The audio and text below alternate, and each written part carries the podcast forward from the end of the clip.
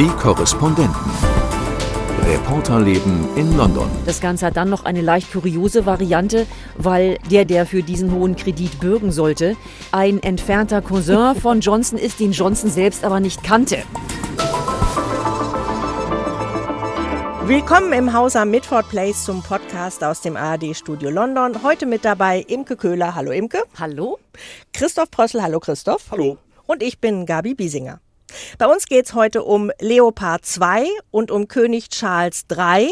Aber erstmal wollen wir über zwei Chairmen sprechen und über neuen Ärger für die konservative Regierung und Premierminister Rishi Sunak. Wir sind wieder an einem Punkt, an dem wir im Podcast den Tag und die Uhrzeit nennen. Wir zeichnen auf am Donnerstag um 11 Uhr. Im Moment ist Nadim Sahavi, der Party-Chairman der Konservativen, was hier in etwa der Generalsekretär ist, noch im Amt. Angeschossen ist Sahavi, weil er seine Steuern nicht sauber gezahlt hat und daraufhin Nachzahlungen und eine Strafzahlung entrichten musste. Nachzahlung und Strafe umfassten wohl rund 5 Millionen Pfund und dann wurde errechnet, dass Sahavi da Zahlungen von 27 Millionen Pfund wohl nicht ordnungsgemäß deklariert hatte. Wow, das sind Summen, da reibt man sich die Augen. Aber dazu kommt noch, dass sich all das ereignete, während Sahawi im Juli 2022 zunächst für die Nachfolge von Boris Johnson kandidierte und danach bis September 22 britischer Finanzminister war. Also Dienstherr über die Steuerbehörde. Und er drohte Journalisten mit dem Anwalt, die wegen seiner Steuerangelegenheiten recherchierten. Und nach anfänglichem Zaudern hat Premierminister Rishi Sunak jetzt seinen Ethikberater aufgerufen aufgefordert, sich diesen Fall doch mal anzugucken. Kümmern wir uns mal ein bisschen um Nadim Sahabi. Seit längerer Zeit Allzweckwaffe konservativer Regierungen, musste morgens häufig mal ins Feuer, in die Medienrunde, äh, in Radio und Fernsehen, um Sachen wegzuerklären. Er war Bildungsminister, Gleichstellungsminister unter Johnson, Truss, Sunak. Was ist das für ein Typ? Ich finde, die Antwort fällt gar nicht so einfach. Ich finde, er ist für mich nicht klar zu verorten in der Partei. Ich glaube, dass er eine interessante Persönlichkeit ist aufgrund seines Lebenslaufes. Äh, aus dem Irak äh, geflohen, als Kind hier angekommen, konnte kein Wort Englisch und hat dann eigentlich auch eine Business-Karriere hingelegt, die ich genauso schwer einschätzen kann wie ihn als Politiker. Er hat angefangen zu handeln mit T-Shirts, er hat äh, mit Teletubby-Devotionalien gehandelt, yeah. er hat dann in Immobiliengeschäfte investiert und hat ein größeres Vermögen angesammelt, das aus so etwa 60 Millionen Pfund äh, geschätzt wird. Er ist Gründer und Anteilseigner der Umfragegesellschaft YouGov.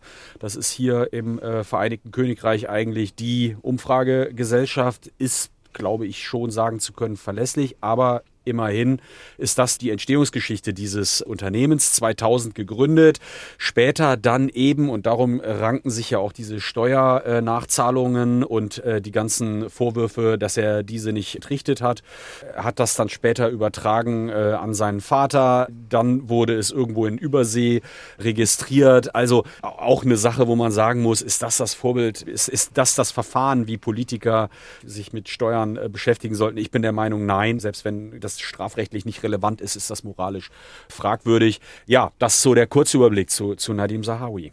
Also wieder ein Wackelkandidat in der Regierung von Rishi Sunak. Wir haben letzte Woche über Swella Braverman, die Innenministerin, gesprochen, die ähm, sich auch verbal gerne als Hardlinerin verkauft. Und dann gibt es da noch den Vizepremierminister Dominic Raab. Gegen den läuft, und das ist hier so ein bisschen unterm Teppich verschwunden, eine Untersuchung wegen 24 vorgetragenen Fällen von Mobbings seiner Mitarbeiter. Also das ist auch kein besonders gutes Zeugnis. Und dann haben wir Rishi Rishi Sunak, dessen Frau auch nicht so ganz transparent versteuert hatte. Das ist schon länger her. Wenn man sich das jetzt so anguckt, Rishi Sunak versucht hier, das ist, glaube ich, unser aller Eindruck, schon so ein bisschen den Karren aus dem Dreck zu ziehen politisch gesehen, was das Land angeht. Aber was hat er denn da für ein Personal am Start? Ja, das Personal bringt so einige Probleme für ihn mit. Er hatte ja Integrität versprochen, als er ins Amt gekommen ist. Und es zeigt sich jetzt ein ums andere Mal, er kann das überhaupt nicht durchhalten. Er hat aber offensichtlich auch nicht die Stärke, sich dann wirklich der Leute zu entledigen, die eben diese Probleme mitbringen. Wobei ja jetzt tatsächlich die Gerüchte kursieren, dass er eben wegen seiner eigenen Steuervergangenheit, um nicht zu sagen der seiner Frau, Sahawi nicht rausschmeißen will, weil man ihm dann natürlich den Vorwurf machen kann, na ja, also in deiner eigenen Familie hat deine Frau auch Steuervermeidung betrieben in beträchtlicher Höhe. Kannst du dafür jetzt wirklich deinen Kollegen rausschmeißen? Also da ist er sehr schwach auf der Brust unterwegs und ähm, das tut ihm insgesamt nicht gut. Er hat wirklich eine schwierige Krisenlage hier zu managen und zu bewältigen.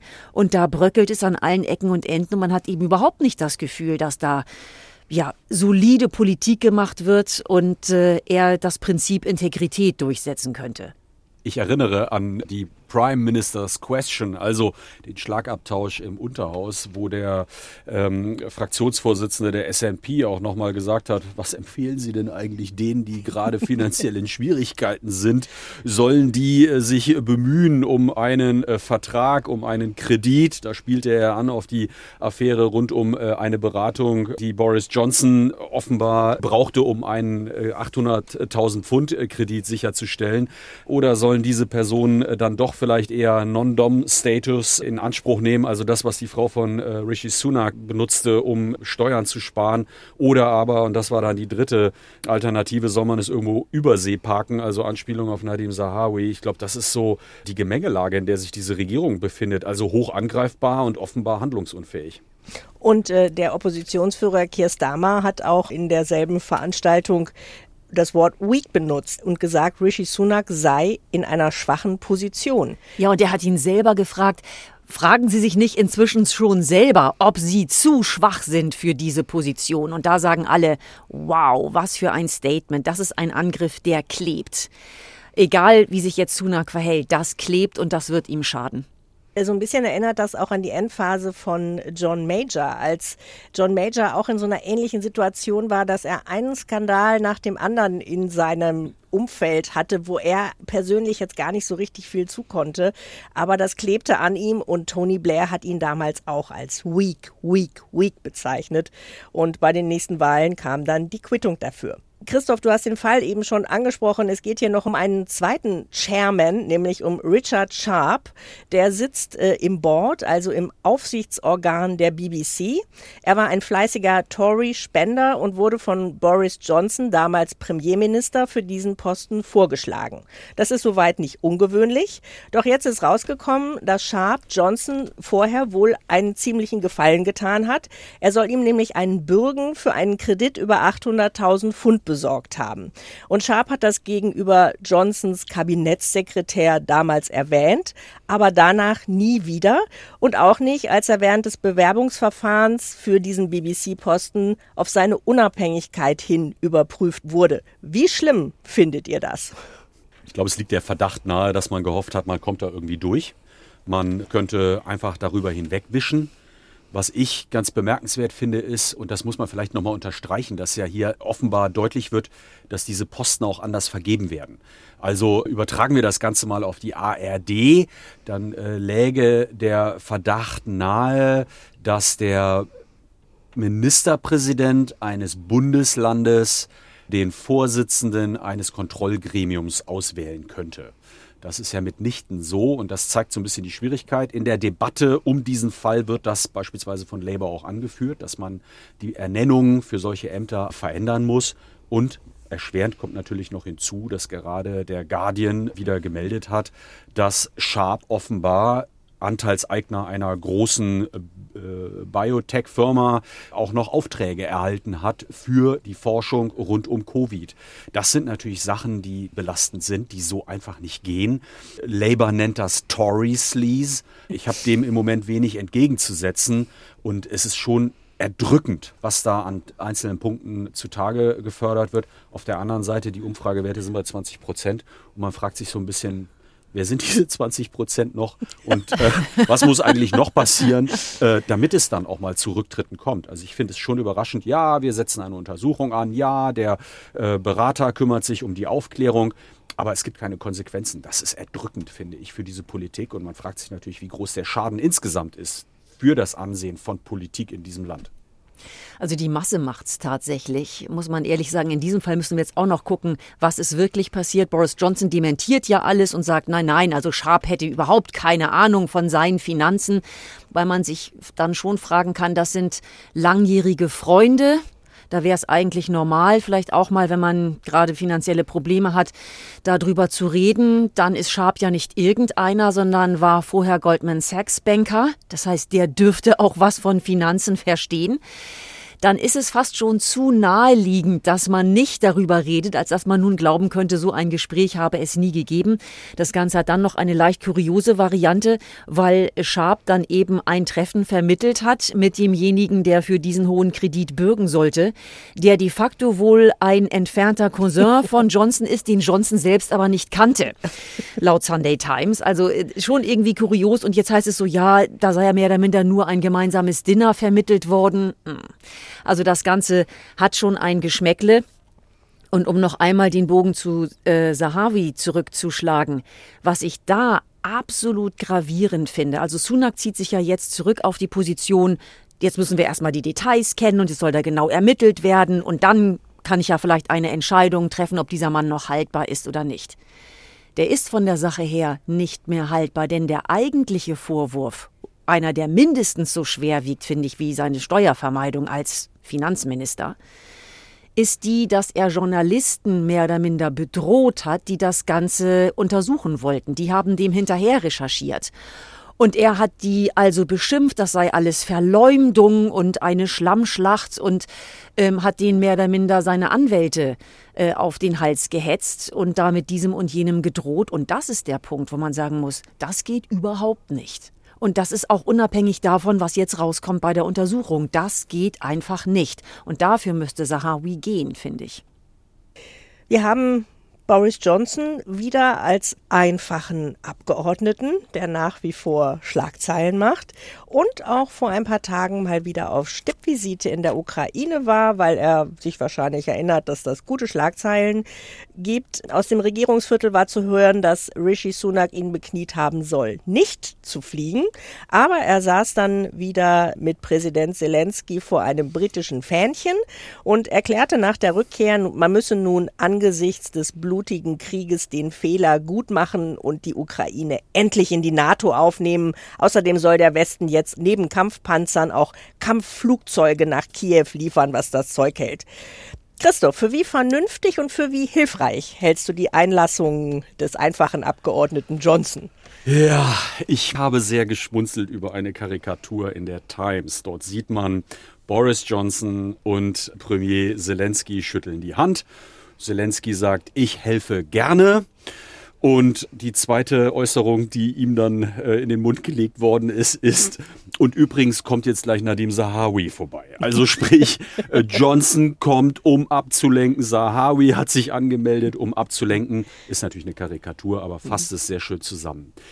Es ist, glaube ich, schon bemerkenswert, was wir dort erleben. Ich komme jetzt raus aus der Satire, mhm. raus aus dem Humor und habe schon den Eindruck, dass Boris Johnson viel daran gelegen ist an der Zukunft der Ukraine, an dem Kampf der Ukraine gegen Russland. Und das mag sicherlich auch immer den netten begleitenden Effekt gehabt haben, dass er dadurch von innenpolitischen Problemen ablenken konnte. Aber es ist ja auch eine Unterstützung gewesen, die geholfen hat. Und auch dieser Schritt schon weit vor dem Rammstein-Treffen anzukündigen, Challenger 2 zu liefern, war ja sehr strategisch und darauf ausgerichtet, den Druck innerhalb der Allianz zu erhöhen.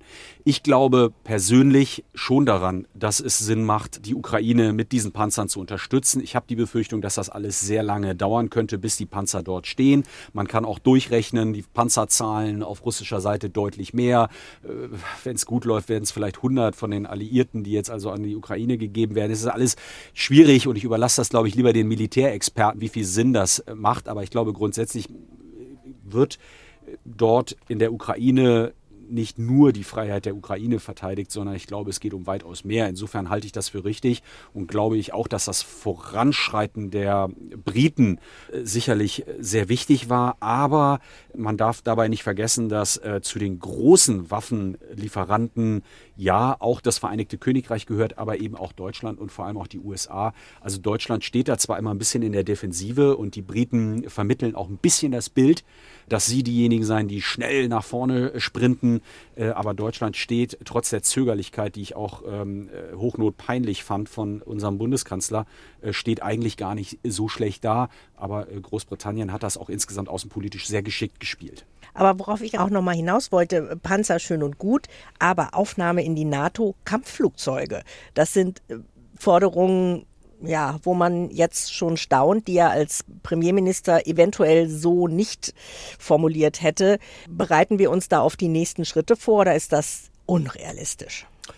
Die NATO-Aufnahme ist unrealistisch, wenngleich sie natürlich äh, politisch von der Führung in der Ukraine gewünscht wird. Aber äh, man weiß natürlich ganz genau, dass man in einem äh, schwebenden Konflikt, in einer kriegerischen Auseinandersetzung, in einem Krieg, dass man in einer solchen Situation kein Land aufnehmen kann. De facto muss man aber auch sagen, ist die Unterstützung vieler NATO-Staaten für die Ukraine mittlerweile schon so groß, das ist bemerkenswert. Flugzeuge, das ist nochmal ein ganz anderer äh, Punkt. War klar, dass diese Forderung kommt. Man geht da natürlich äh, in Schritten auf weitere Unterstützungen zu. Ich bin mir nicht sicher, ob die so schnell kommen wird. Ich glaube, dass das etwas komplizierter dann nochmal ist. Auch was Ausbildung angeht, auch was die äh, insgesamt Teileversorgung, Wartung und so weiter angeht. Schwer zu sagen und darüber hinaus dann noch völkerrechtliche Prüfung. Ich kann das gar nicht so genau sagen, aber ich glaube, das ist nochmal ein ganz anderer Schritt als von der bisherigen Unterstützung zu den Kampfpanzern. Wir haben das ja hier in dieser Zwischenphase, nachdem die britische Regierung die Challenger-Panzer zugesagt hatte und dann warten auf Deutschland, was ist mit den Leopards, äh, über einen längeren Zeitraum beobachtet und man hatte das Gefühl, dass es wirklich quälend war und auch immer sehr viel Unverständnis in den Medien darüber geäußert wurde, warum das in Deutschland jetzt so lange dauert. Und was ich das Interessante finde, ich meine, in Deutschland nimmt diese Debatte derer, die sagen, wir müssen jetzt irgendwie Friedensverhandlungen machen, wir sollen keine Waffen mehr liefern, die nimmt sowohl in den Medien, in intellektuellen Zirkeln, im Feuilleton, in Talkshows am Abend, die nimmt stetig Raum ein und wird geführt. Und auch wenn man sich die Umfragen ja anguckt, zum Beispiel in Ostdeutschland ist eine Minderheit dafür, Panzer in die Ukraine zu schicken. Und in Großbritannien ist das komplett anders. Ich habe erst einmal an einer Stelle ein bisschen jemanden gesehen, der ein Fragezeichen gemacht hat, ob Kampfpanzer eine gute Sache sind. Wie kommt das? Warum ist das hier überhaupt keine Debatte? Warum stellt das hier niemand in Frage? Warum gibt es hier keine Intellektuellen, die sagen, nein, wir müssen aber Friedenspolitik machen? Habt ihr da eine Erklärung? Schwierig schwierig. Also es stimmt in jedem Fall, dass die Völker da völlig unterschiedlich ticken, aber warum das so ist, da müsste man wahrscheinlich noch mal in die Tiefenanalyse gehen. Ich meine, die deutsche Position verstehen wir ja relativ gut mit der deutschen Vergangenheit und ich fand es auch bemerkbar, dass nach der Entscheidung Deutschlands jetzt doch den Leopard zu liefern, die britischen Medien schon nochmal der Frage nachgegangen sind, warum wird das denn so kritisch gesehen? Und dann gab Straßenumfragen, wo du wirklich die Bedenken auch hörst. Wir haben Sorge, dass das eskalieren könnte. Die sagen dann nicht, wir sind auch näher dran. Aber natürlich ist Deutschland näher dran als hier dieser Inselstaat. Und das spielt da alles mit rein. Aber warum die Briten das mit so viel Selbstverständlichkeit betreiben. Das ist eine ganz andere Selbstwahrnehmung. Ich meine, die Regierung sicherlich, die will Global Player sein und das gilt auch fürs Militärische. Ja, wir reden häufig über die Wirtschaft, aber das gilt zweifellos auch fürs Militärische. Man will mitspielen auf der Weltbühne. Und das ist jetzt ein Fall, wo man Farbe bekennen muss und auch dazu stehen muss. Und das tun die Briten. Positiv gesprochen, das tun sie. Aber warum das in der Bevölkerung nicht auch zu mehr Nachdenklichkeit führt. Wollen wir diese Position? Was heißt das genau? Ist das jetzt richtig, äh, schwere Waffen zu liefern und so weiter? Können wir, glaube ich, mehr oder minder auch nur erstaunt zur Kenntnis nehmen. Ich habe den Eindruck, dass insgesamt hier eine robustere Argumentation auch geführt wird. Die Rolle Russlands wird viel klarer analysiert im Sinne von, das ist der Aggressor, die sind einmarschiert. 2014 haben die die Krim annektiert. Wir erinnern uns an die Auseinandersetzung in Georgien. Das ist ja MH17. All das ist hier viel präsenter und das zeichnet, glaube ich, ein ganz anderes Bild von Russland als das, was wir in Deutschland haben. Bei uns ist Russland viel stärker noch Handelspartner. Wir haben eine andere Geschichte mit der Teilung Deutschlands und der Wiedervereinigung. Und das ist für mich interessant zu beobachten, dass viele deswegen auch bereit sind, weiterzugehen in der politischen Auseinandersetzung, in der militärischen Auseinandersetzung als in Deutschland. Wir haben ja auch schon mal darüber gesprochen, geografische Lage, klar, das beeinflusst mhm. auch etwas. Aber es ist auch so dieses Gefühl, glaube ich, eine klarere Analyse. Wieso? Da ist jemand einmarschiert. Es ist doch klar, dass wir jetzt auch in unserem Sinne, im Sinne für die äh, freiheitlich-demokratische Ordnung dort die Ukrainer unterstützen. Das ist hier irgendwie viel weniger in Frage gestellt. Da wird im Grunde die politische Debatte vielleicht auch ein bisschen mehr schwarz-weiß und weniger in den Grautönen geführt.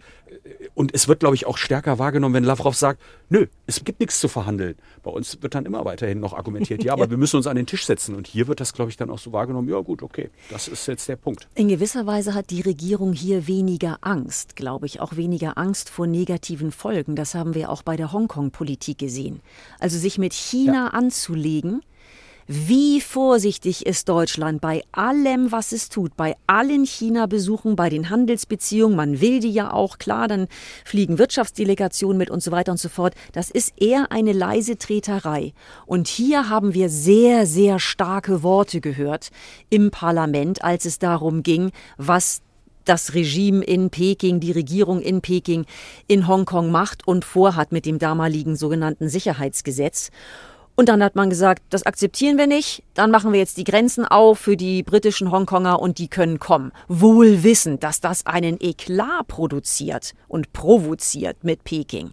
Aber da ist man hier auf eine gewisse Art und Weise kaltschnäuziger ja. und macht es einfach. Und diesen Vergleich, den finde ich auch sehr bezeichnend und der ist sehr passend, finde ich. Und der zeigt, dass die Außenpolitik mutiger, manchmal auch holzschnittartiger gemacht wird und vielleicht auch Deutschland immer, immer, immer diese wirtschaftlichen Argumente noch im Hinterkopf hat.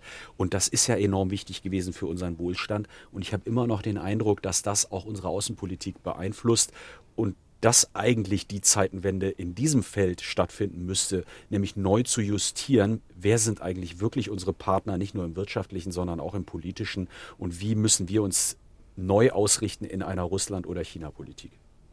Auf der anderen Seite, um es damit vielleicht aber auch abzubinden, waren zum Beispiel die Konservativen nie abgeneigt, wenn Oligarchen mit großen Parteispendenkoffern ja, aus Russland kamen. Das ist auch eine Wahrheit, diese, die zur Geschichte ja, gehört. Diese ja? Stadt wird ja auch Londongrad genannt. Also auch da gibt es offenbar wieder so zwei Ebenen der Wahrnehmung, was man mit Russland tut oder sein lässt. Die Welt ist eben doch komplizierter, ne? Das ja, immer.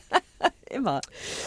So, jetzt wird es hier ein bisschen feierlich. Bitte mal gerade im Stuhl hinsetzen, Rücken durchdrücken.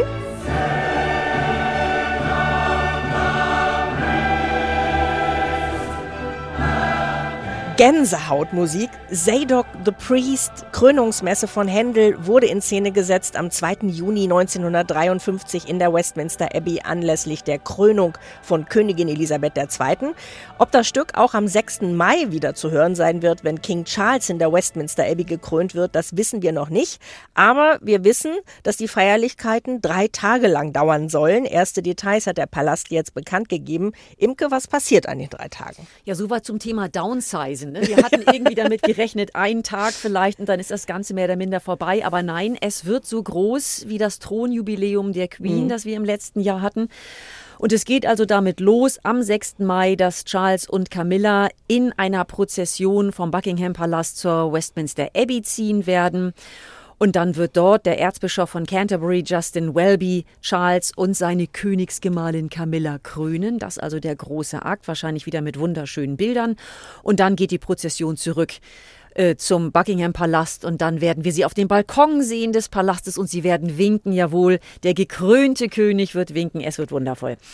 Dann am Sonntag, auch ähnlich wie beim Jubilee, landesweite Lunches. Also da sind dann die Menschen wieder auf der Straße, essen zusammen, feiern zusammen, Stadtteilfeste, buntes Miteinander, sicherlich alles wieder sehr schön, um dann den neuen König und seine Königin zu feiern. Und abends dann ein großes Konzert am Windsor Castle. Und zwar mit Weltstars, mit Lasershow, mit äh, Krönungschor, den ich übrigens interessant finde. Ein Krönungschor, der sich aus Flüchtlingen zusammensetzt. Es werden Mitglieder der LGBTQ-Plus-Gemeinde vor Ort sein, Hörbehinderte. Also da finde ich, sieht man auch, dass der König versucht, neue Akzente zu setzen und da auch die Inklusivität stärker mit reinzubringen. Und am Montag dann, dritter und letzter Tag, ein zusätzlicher Feiertag für die Briten. Die schneiden gut ab bei, dieser, bei diesem Wechsel auf dem Thron. Ein weiterer zusätzlicher Feiertag, der unter dem Motto Big Help stehen wird, also im Zeichen des bürgerlichen Engagements. Und dann werden Freiwillige einfach etwas für ihre Gemeinden tun. Und auch das ist ja ein großes Thema für Charles. Ja, und wir haben erstaunt festgestellt, dass wir jetzt statt einem Tag doch auch drei Tage am Start sein werden und bereiten uns da schon momentan drauf vor. Kurz, was meint ihr, die Gäste aus Amerika? Ihr dürft Wetten abgeben. Ah, Werden die beiden dabei Harry, sein ja oder nein? nicht? Harry und Meghan, yes or no? Oh goodness, da muss es vorher schon noch Gespräche geben, oder? Angeblich ich soll es die ja geben, aber ich weiß nicht. Also ich würde denken, er ist dabei. Der soll ja Angebote haben von amerikanischen TV-Sendern, die ihn beknien und wahrscheinlich auch mit großen Geldsummen Ja. umwerben, dass er doch bitte äh, bei ihnen bleibt und das Ganze kommentiert. Aber es ist eben dann doch Harrys Vater, der da gekrönt wird. Also wenn die beiden das schaffen, sich so weit zu versöhnen, dass auch Charles selber das für möglich hält, Harry und Meghan dabei sein zu lassen, dann würde ich denken, würde Harry das vorziehen. Aber das ist Spekulatius natürlich. Das ist eine spannende Frage. Ich weiß es nicht. Wir können ja jetzt dann auf eine neue Wette zusteuern. Ich äh, Oh. setze auf TV-Kommentator. oh, wirklich? Okay. Aber dann müssen wir auch wieder jemanden hinsetzen, der den TV-Kommentator sich anhört und kommentiert, oder? Ja, das ist ja brauchen alleine wir das, zusätzliches Alle, da brauchen wir Personal. zusätzlich, alleine das wäre ja schon dann Ja, so berichtenswert, wenn der da einen Oh, ja. Halbsatz raushaut, Ne, der irgendwie, uiuiui. Das machen die Kollegen in den USA. Die werden dann darauf angesetzt. Sehr gut, Gabi, so machen wir's. Nach, müssen das dann nachts für uns beobachten. gut, ja, wir werden dann da mal anrufen und Ihnen Bescheid sagen. Das war unser Podcast heute aus dem Haus am Midford Place. Mit dabei waren Imke Köhler. Christoph Brössel. und ich bin Gabi Biesinger. Und wenn Sie Fragen und Anregungen haben, dann können Sie uns schreiben an podcast.london.ndr.de. Tschüss. Tschüss. Tschüss. Hallo, ich bin Antonius Kempmann und ich erzähle in dem Podcast Schlomo, der Goldschmied und der Nazi, diese unglaubliche Geschichte. Zwei Männer wollen 30 Jahre lang ihrer Vergangenheit entkommen und stehen sich plötzlich am anderen Ende der Welt gegenüber. Gustav Wagner und der jüdische Goldschmied Stanislav Schmeißner, genannt Schlomo. Das Wiedersehen findet 1978 in einem Polizeigebäude in Sao Paulo in Brasilien statt. Ein gutes Jahr nach dem Wiedersehen, Ende der 70er Jahre in Brasilien, ist der Nazi tot. Kein Gericht hat es entschieden, Wagner hat sich selbst gerichtet, mit einem Messer. Selbstmord, sagt die Polizei. Mein Kollege Martin Kaul und ich haben jahrelang recherchiert. Und das Ergebnis hört ihr hier. Schlomo. Der Goldschmied und der Nazi ist ein Podcast von NDR und WDR zusammen mit Studio J. Alle Folgen gibt es in der ARD Audiothek.